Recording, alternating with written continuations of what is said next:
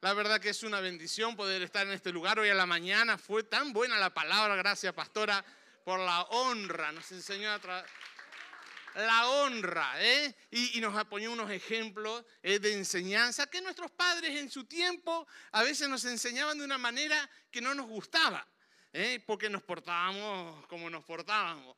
¿eh? Y mi madre siempre me cascaba y me decía, cuando seas grande me lo vas a agradecer. Ah, te voy a agradecer que me pegues ahora. ¿Cómo te voy a agradecer? Sí, pastor, también contento de tener al pastor hoy en nuestra tarde. Hoy estaba en Barcelona. ¿eh? Pero qué bueno, y a Jordi también que lo acompañó. Muy bueno, muy bueno. Bueno, si vamos a pasar toda la tarde aplaudiéndonos. Somos bien pentecostales. Así me decían unos amigos bautistas, dice, eh, cuando vosotros los pentecostales, dice, vais a hacer un día de picnic, ¿qué hacéis? El que va al picnic, que baje las manos, porque como siempre estamos con las manos. ¿eh? Pero qué bueno, qué bueno poder gozarnos en la presencia del Señor ¿eh? y también ver a gente que hacía unos días que no lo veía. Ah, y, bueno, vamos a ir a la palabra. ¿eh? Yo en estos días, bueno, lo que la pastora hoy estaba hablando acerca de la enseñanza, que a veces no nos gusta la corrección. ¿A cuánto le gusta que lo corrijan? O cuando era pequeño, que... ¿eh? Yo siempre le cuento que me crié, yo nací en Ayacucho, en la provincia de Buenos Aires, y papá era un misionero y fuimos al norte de Argentina, Reconquista, eh, ahí había reservas indígenas. Y yo me creé con, eh, crecí unos años eh, entre indios, yo me, considero un indio. y, y, yo hoy he preparado algunas fotitos de aquellos, de aquellos tiempos. Mire, ¿ves? yo no soy el blanco y negro que está aquí. Yo soy el de azul, el de azul. Eh, Fernando, Cris, ¿podrías apagar la luz, por favor? Mire, ¿ves? Como ven ahí hay un buen campo. Ahí pasa la otra, Cris, pasa... Esta es mi mamá, este es mi hermano que me sigue a mí. Y bueno, ahí era la casa donde vivíamos y para atrás habíamos... Por eso cuando venían y a mi papá le preguntaba, pastor, dice, ¿dónde es el baño? Y mi papá decía, mira, de ahí afuera para allá todo es baño, dice. Lo único que depende de lo que hagas, entiérralo bien. ¿Eh? claro, porque a la noche no se veía nada ahí, ahí usted. Bueno, y pasa la otra, ¿eh? y ve, ahí es todo campo. Eso, eh, ahí, ahí, nosotros nos divertíamos. Con poco, créame, créame que con tan poco éramos tan felices. Por ahí yo vi una rueda en la primera creo que fue, hay una rueda. Yo me metía dentro de esa rueda, aunque usted no lo crea. aunque usted no lo crea, yo me metía dentro de esa rueda y mis hermanos nos empujaban, íbamos rodando y nos divertíamos. Después terminamos mareados. Eh, eh, eh, era, tremendo. Pero bueno, no teníamos ni balón de fútbol para jugar al fútbol, por eso nosotros nunca nos, se nos dio por ser, por eso el fútbol a mí mucho no me, Nunca jugamos al fútbol porque no teníamos balón de fútbol. ¿eh? Ni calcetines para hacernos un balón, porque después cuando nos fuimos a otro lugar sí que teníamos calcetines y metíamos periódico adentro. Y mamá decía, no sé por qué me desaparecen los calcetines. Dice, la lavadora no puede ser porque no teníamos lavadora. Así que no sabía, pero era porque nosotros teníamos las pelotas hechas con los calcetines. ¿eh? Entonces, pero ahí no teníamos calcetines. ¿eh? Entonces, pero hacíamos eh, otra forma de deporte. Con mi mamá salíamos a correr tres o cuatro veces al día. A través de todo este campo, corríamos por todo este campo. Pero mira la manera que nosotros teníamos de correr en aquel entonces.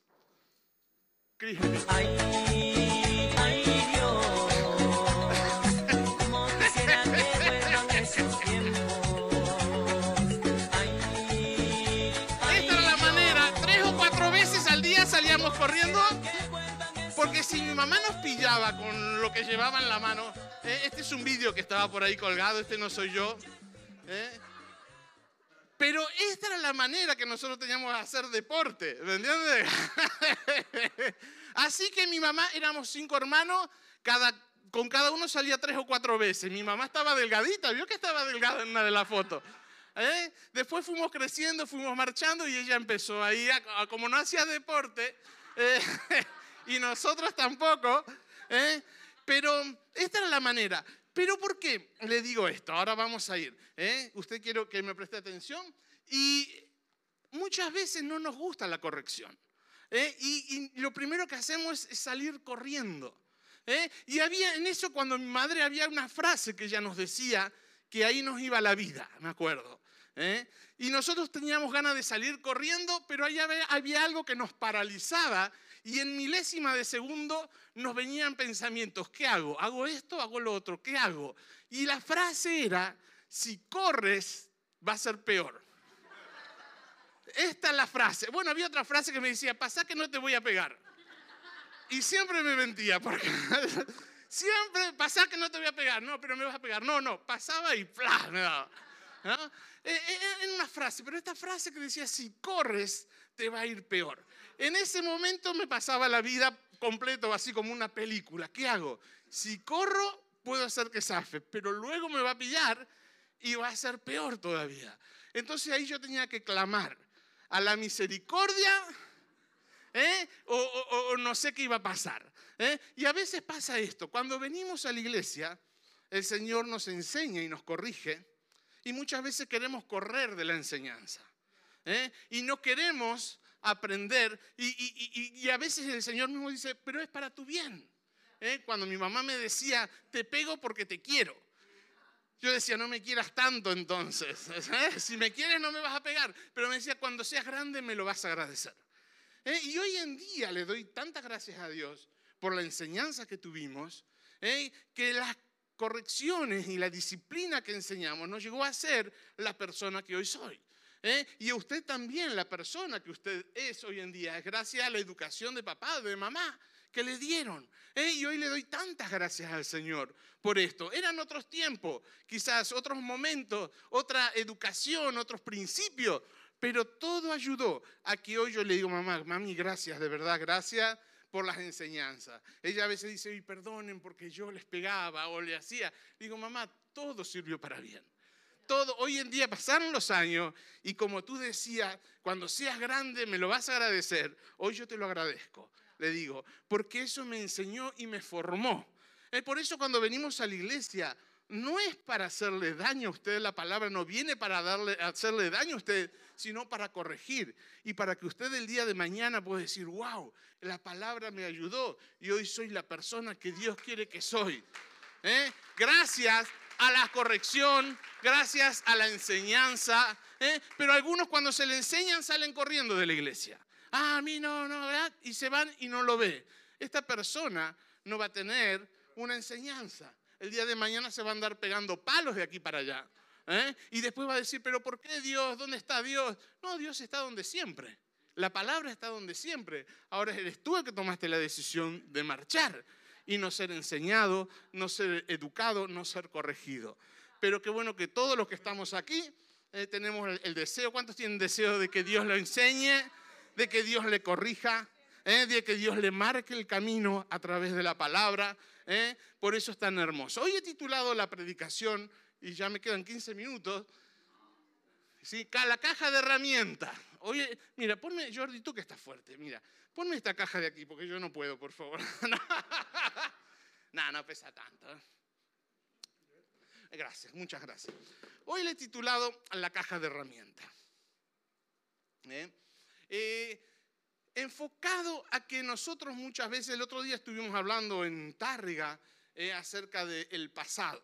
¿eh? Muchas veces venimos a la iglesia, conocemos al Señor y creemos que porque venimos a la iglesia somos hijos de Dios, eh, todo nos tiene que ir sobre rueda y nada nos va a impedir, no se van a levantar problemas, no se van a levantar circunstancias, nada nos va a frenar. Y nos olvidamos que todos tenemos un pasado. ¿Cuántos tienen un pasado? Todos tenemos un pasado. ¿eh? Todos tenemos un pasado y ese pasado muchas veces nos acusa de lo que hemos hecho. Experiencias vividas, eh, quizás traumas, decisiones mal tomadas, problemas que vivimos, cosas que nos sucedieron, marcaron nuestro pasado. ¿eh? Ahora, por eso hoy quiero hablarles de que su pasado no puede definir su futuro. ¿eh? Diga conmigo, mi pasado no puede definir mi futuro. Lamentablemente hay muchos cristianos que vienen a la iglesia, y hoy la pastora decía, no, en otra iglesia, Pero yo le digo a mi esposa, a veces cuando decimos en otra iglesia, los de acá no se dan por enterado, parece. es, broma. Pero hay muchos cristianos en la iglesia, y cuando hablo de la iglesia es la iglesia universal, y usted pertenece a la iglesia universal de Dios. ¿eh? Así que nos metemos dentro del ajo, como quien dice. Todos, porque todos tenemos un pasado. ¿eh? Eh, y hay muchos cristianos que viven realmente en el pasado, en su presente, pero mirando al pasado. No han salido del pasado. ¿Eh? No quitaron sus pies del pasado, no quitaron su corazón del pasado, no, quitó, no quitaron eh, las experiencias dolorosas y todavía, viven viviendo en, el momento, en su presente, pero en el pasado. ¿eh? Y lo que Dios quiere que usted deje el pasado atrás y empiece a enfocarse en el futuro, en lo que Dios tiene preparado. Recuerde, el otro día yo le decía que el mejor día de su vida es hoy. El pasado ya pasó. No podemos hacer nada por el pasado. El pasado, no lo, por más que usted quiera cambiarlo, no lo puede cambiar. ¿eh? Diga, yo no puedo cambiar mi pasado. Pero usted sí puede cambiar. ¿Me entiende? En su presente usted puede cambiar. El pasado, por más que queramos, no lo podemos cambiar porque ya pasó. Lo que pasó, pasó, como dice una canción, creo. ¿eh? Lo que pasó, pasó. Ahora yo en mi presente ¿eh? tengo que empezar a trabajar para ver el futuro, lo que Dios tiene para mí. ¿eh? Y muchas veces hay cristianos que viven en su presente, pero mirando el pasado, pero quieren alcanzar el futuro. Y eso está mal. Está equivocado, es de locos. Eh, es de locos, ¿eh? porque nadie va hacia, un suponer, eh, Lérida y, conduciendo hacia atrás. Usted va a Lérida conduciendo hacia adelante, mirando hacia adelante. Muchos cristianos quieren ir a lo que Dios tiene preparado, pero mirando para Artesa del Segre. Se la va a pegar. Se la va a pegar. Por eso lo que Dios quiere es que usted hoy eh, empiece a... No, no, a veces no podemos olvidar el pasado. Lo que Dios no, no, podemos hacer que olvidemos el pasado, pero sí podemos mirar el pasado con una perspectiva diferente. ¿eh? usted puede mirar el pasado, pero de una manera distinta. ¿eh? No este, con este dolor, no con este trauma, no con este odio, con este rencor a lo que le hicieron, a lo que le dejaron de hacer, a lo que le quitaron, sino que usted puede mirar el pasado como una herramienta. ¿eh? Porque su pasado sin el Señor es su peor enemigo. ¿Eh? El pasado, su pasado sin Dios es su peor enemigo. Pero su pasado en las manos de Dios se convierte en una herramienta, en una herramienta que usted puede ayudar a otros. Yo por eso yo puse eh, la caja de herramientas. ¿Cuántos conocen una caja de herramientas? ¿Cuántos tienen una caja de herramientas? Yo creo que todo hombre tendría que tener una caja de herramientas. Y si no, venga que yo le vendo una. ¿Eh? Una caja de herramientas. Si yo veo el pasado como una caja de herramientas. ¿eh? ¿Por qué yo el caja de herramientas? porque la tengo ahí guardada ¿eh? y cuando yo necesito algo, yo voy y lo, uso para el bien. ¿eh? Muchos tienen el pasado ahí guardado, pero no lo, no lo saben usar. Entonces viven esclavos del pasado. Viven con miedo al pasado. Algunos dicen, no, que yo no quiero volver a pasar lo que ya pasé una vez. Pero ¿por qué te tienes que volver a pasar lo mismo si estás en el presente? Tú ya no estás en el pasado, tú estás en el presente. ¿eh? Entonces cuando nosotros eh, nuestros errores, nuestros fallos, nuestras eh, situaciones dolorosas, las cambiamos en herramienta, usted las va a poder usar para bendecir a otras personas. Para cuando usted se encuentre con alguien, le va a decir, mira, yo pasé por eso, yo anduve por estos caminos, aprendí esto, esto y esto, y Dios te dice, no vayas por ahí. ¿eh? porque yo ya viví esto y lo uso como una herramienta. ¿eh? Y yo decía, ¿cuántos matrimonios hay que Dios quiere usarle como una caja de herramientas para ayudar a otros matrimonios? Pero como están anclados en el pasado, no pueden salir de ahí. ¿Eh? Y muchos cristianos están anclados en el pasado y no salen de ahí, no son libres. Y hoy el Señor te dice, yo quiero hacerte libre del pasado. Quiero que seas libre. Mira, ponme el primer versículo que te di, por favor. Mire lo que dice 2 de Corintios capítulo 5 versículo 17, dice, de modo que si alguno está en Cristo, ¿qué es? Nueva criatura es. O sea que usted es nueva criatura. Las cosas viejas, el pasado, ya pasó, dice. He aquí, todas son hechas nuevas. Cuando leemos este versículo nos damos cuenta del poder de Dios que tiene actuando sobre el pasado. ¿eh? Dios puede anular su pasado. No que usted olvide su pasado, sino que usted lo mire de una forma diferente al pasado. ¿eh? Dios quiere que usted deje atrás su pasado, pero usted tiene que decidirlo. ¿eh? Y no solamente usted lo tiene que decidir, sino que usted lo tiene que trabajar. Porque algunos dicen, ay Señor, quítame el pasado y no perdona. ¿eh? Quítame el pasado y, no olvida. Quítame el pasado y siempre está como, eh, vio el, cochinillo que se revuelca en el barro.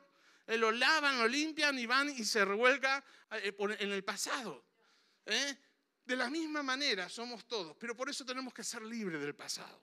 Tenemos que ser libres de toda ofensa que nos dieron, porque cuando nosotros perdonamos, cuando nosotros nos perdonamos y cuando Dios nos perdona, todo pasado ¿eh? pasa a ser una bendición en su vida.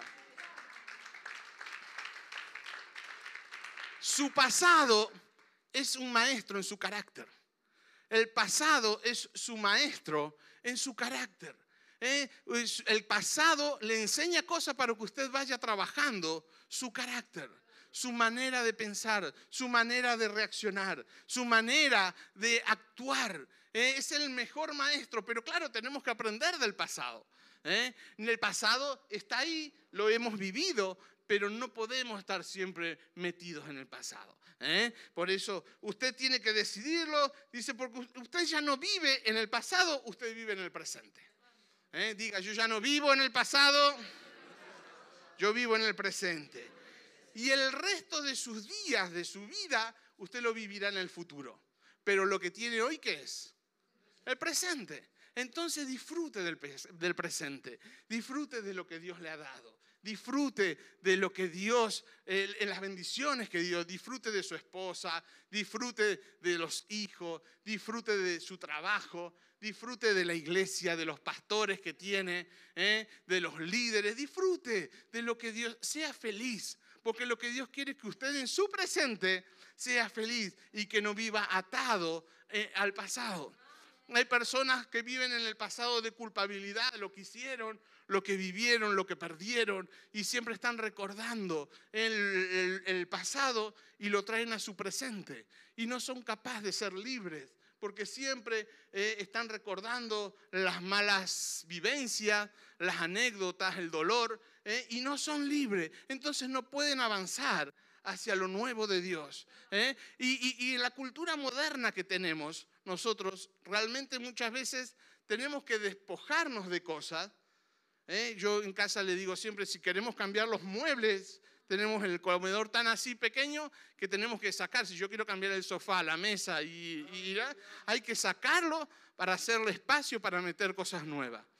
Ahora muchos viven en el pasado y no son capaces de sacar lo viejo para que entre lo nuevo de Dios para su vida. Y hay cristianos que están 10, 5, 10, 15, 20 años en la iglesia y no son capaces de sacar el pasado y Dios quiere darle cosas nuevas y usted ve que llegaron a un tope espiritual. ¿eh? por no sacar lo que tienen dentro, por no deshacerse, despojarse. Eclesiastés, mira lo que dice Eclesiastés en la, en la parte de abajo. el sabio estaba hablando de, que todo tiene su tiempo. ¿eh? tiempo de buscar y tiempo de perder, tiempo de guardar y tiempo de desechar. Es tiempo de tirar. Diga, tiempo de desechar. Es ¿Eh? tiempo de tirar. Yo tengo que sacar y tirar cosas para meter cosas nuevas.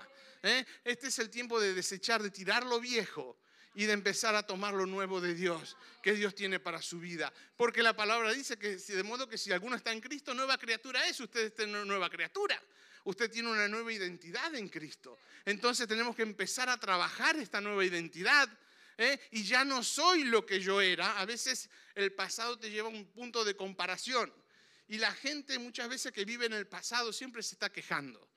Siempre vive enfocado y comparando el pasado al presente. ¿eh? No, que cuando teníamos las pesetas, con 500 pesetas yo iba al Mercadona y compraba y casi el medio carro lo llenaba y, me llegaba.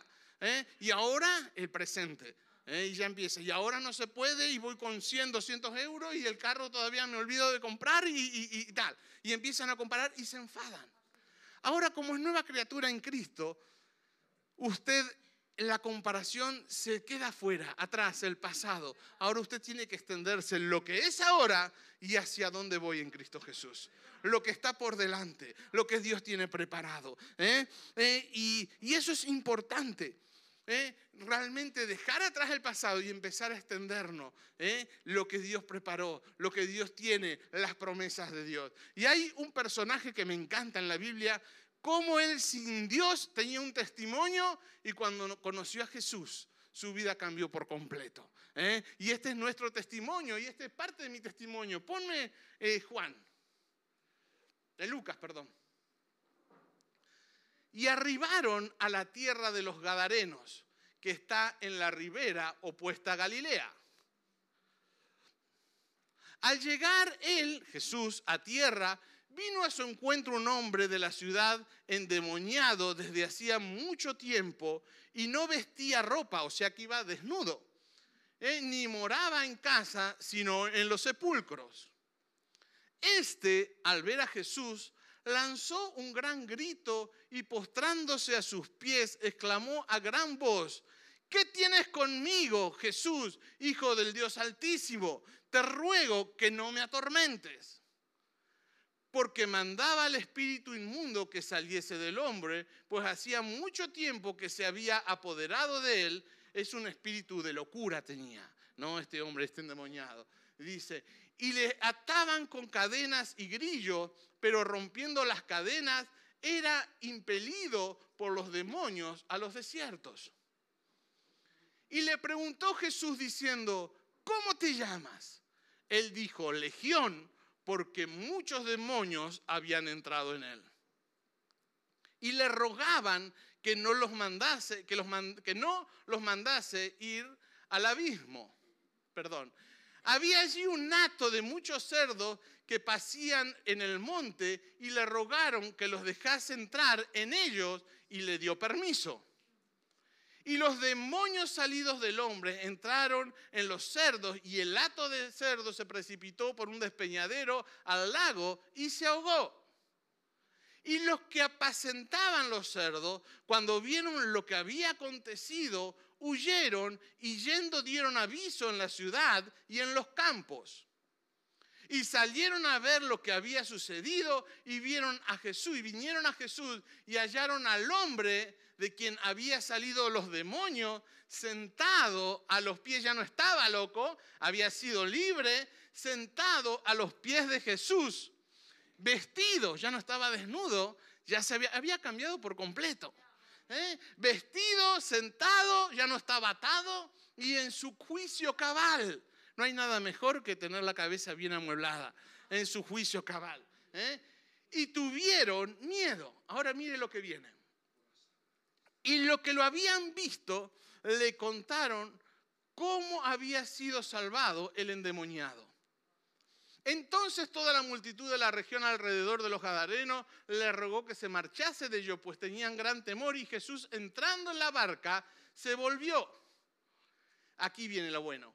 Y el hombre de quien habían salido los demonios le rogaba que le dejase estar con él, pero Jesús le respondió diciendo, no, vete a tu casa y usa la caja de herramientas. ¿Eh? Vete a tu casa y cuenta cuán grandes cosas ha hecho Dios contigo. Y él se fue publicando por toda la ciudad cuán grandes cosas había hecho Jesús con él. Aleluya. Me encanta. Porque como estaba antes de conocer a Jesús, estaba endemoniado, poseído, desnudo, eh, todo lastimado, y de repente este mismo hombre tiene un encuentro con Jesús ¿eh? y realmente cambia por completo. Está sentado en su juicio cabal, escuchando, se vistió, se dio cuenta que estaba desvestido, ¿eh? se vistió y estaba ahí. Y no solamente eso, que después le dice, yo quiero ir contigo. Y Jesús le dice, no, eso sí que no. Dice, ve y usa la caja de herramientas. Usa tu pasado, usa de dónde te saqué, dónde te sacó Dios. Usa de cómo eras porque la gente lo conocía cómo eras y cómo eres ahora. ¿eh? Cómo estabas y cómo yo te he puesto ahora. De, cómo, de dónde te saqué. ¿eh? Eh, cuéntale a tus familiares, cuéntale a tus vecinos. Y esto es lo que Dios quiere que usted su pasado luce como una caja de herramientas. No mirando el pasado con dolor, sino mirando el pasado en las manos de Dios, que es lo que Dios le puso en sus manos para que usted pueda usarlo y ser de ayuda a otras personas. ¿eh? Quizás el Señor lo sacó de la droga, va usted a algún drogadicto, alguien que está adicto y dice, mira, el Señor me sacó de aquí, también lo puede hacer contigo. Yo he estado así, ¿eh? algún homosexual, no sé, usted diga, bueno, el Señor me sacó de aquí, quizás, no sé. ¿Eh? Eh, ¿De dónde Dios lo sacó? Usted sabe de dónde lo sacó Dios. ¿Eh? ¿Eh? Algunas, sí, de algunas mujeres que usaban, trabajaban en la prostitución. Usted diga, mira, el Señor me sacó, me dio una nueva identidad. Ahora soy hija, soy hijo de Dios. soy escogido, soy perdonado, soy libre en Él. El pasado ahora ya no lo miro de la forma de dolor, de angustia, de lo que me hicieron, lo que no me hicieron ahora lo miro ¿eh? como una caja de herramientas que cuando Dios me usa, yo puedo ir, tomar esta herramienta y bendecir a otro. ¿eh? Dios quiere que usted pueda ser de bendición en su casa. Dios quiere que usted pueda ser de bendición en su trabajo. Dios quiere que usted sea de bendición como este endemoniado que fue libre. ¿eh? Dice que iba por las ciudades predicando lo que Dios había hecho. Esto es lo que usted tiene que hacer. ¿eh? usar la caja de herramientas que Dios le dio y va a ver cómo su vida va a ser de bendición. Muchos quieren que Dios lo bendiga. Bueno, la otra vez, la otra vez hablábamos, creo que fue en una de las ofrendas, ¿eh? que, compartimos que muchas veces eh, nosotros queremos cosechar lo que no sembramos. Y, la vida, o sea, la vida, la base, los principios, es siembra y cosecha, está en Génesis. ¿Me entiende? Todo se, debe a una cosecha y a una siembra. Pero hay gente que quiere cosechar donde nunca sembró. Ahora yo le pregunto, ¿cómo usted quiere cosechar amor si usted no siembra amor? ¿Eh? ¿Cómo usted pretende cosechar amor si usted no siembra amor? ¿Cómo quiere usted cosechar paciencia, que le tengan paciencia a usted, si usted no es capaz de sembrar paciencia en otros? Siempre desesperado, siempre gritando, siempre todo rápido. ¿Eh? Es de loco. ¿Eh? ¿Quién quiere cosechar donde no sembró? Es de loco. Diga, es de loco. ¿Cómo usted quiere cosechar detalles si usted no tiene detalles con otros? Si no tiene capaz de tener un detalle con su esposa, no tiene un detalle con su esposo, no tiene un detalle con sus hijos. ¿eh? Pero sí usted quiere recibir detalles. Todo es siembra y cosecha. Si quiere tener detalles, usted tiene que empezar a dar detalles. ¿eh? ¿Cómo usted quiere que Dios lo bendiga y que Dios le hable a usted si usted no siembra tiempo de oración y tiene comunión con Dios? Es de locos. No podemos tener que Dios nos hable si no tomamos un tiempo y sembramos un tiempo, Señor, este tiempo va a ser para estar contigo. ¿eh? ¿Cómo usted eh, quiere que Dios lo bendiga y lo prospere si no es capaz de sembrar sus diezmos y ofrendas cuando pasan al folín? ¿Eh? Pero queremos que Dios lo haga todo a nuestra manera y Dios te dice, no, no es a, a tu manera, es a mi manera. Entonces, Dios quiere que usted deje el pasado pero no a su manera. Porque si lo hace a su manera, yo todo lo que hago a mi manera lo hago mal. Todo lo hago mal. ¿eh? Ahora yo si quiero que me salgan bien las cosas, le pregunto al Señor y a mi mujer. Le digo, Señor, y después le digo, cariño, mira esto, no hazlo así, así. Y me salen bien las cosas. ¿Eh? Me salen bien. Ahora no le venga a preguntar a mi mujer. Pero ah, si hace falta, venga, no hay ningún problema. ¿eh? Pero muchas veces lo queremos hacer todo a nuestra manera. Y Dios te dice, no, no es así. Es así, a mi manera. ¿eh? A mi manera. Y Dios quiere que usted deje el pasado atrás en esta tarde. Y se empiece a enfocar en lo que Dios tiene preparado para usted, que es de bendición es crecimiento, es alcance, es lo mejor de Dios para su vida. ¿eh? No es lo que uno quiera, es lo que Dios quiera.